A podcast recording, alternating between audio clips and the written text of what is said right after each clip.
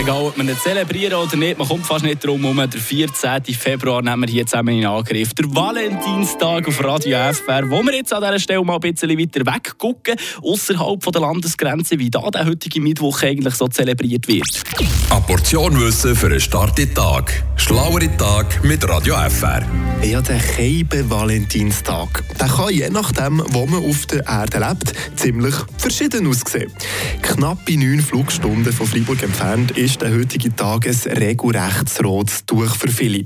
Aber nicht etwa zum den Tisch zu decken für ein romantisches Date. Der Valentinstag der ist nämlich bis vor ein paar Jahren, zum Beispiel in Saudi-Arabien, gesetzlich verboten gewesen.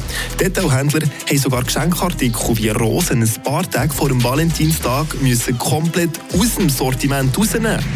Anders sieht es aus, wenn man da heute in Japan ist.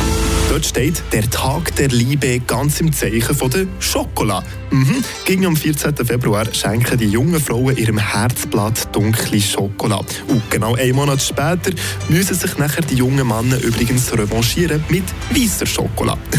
Ein süßer Liebesbeweis. Im hohen Norden von unserem Erdball, in Finnland, da spielt der Amor mit seinen Liebesgefühlen ein bisschen weniger eine Rolle. Am 14. Februar feiern sie nämlich den Freundschaftstag. Dabei geht es nicht darum, seine Geliebten mit Rosen zu überschütten, sondern ganz einfach den Leuten in seinem Umfeld eine Freude zu machen. Mit Kärtchen oder kleinen Geschenken drücken sie ihre Freundschaft und Zuneigung zueinander aus. Meistens sogar anonym, dass der oder die zuerst herausfinden muss, von wem das Geschenk ist gekommen.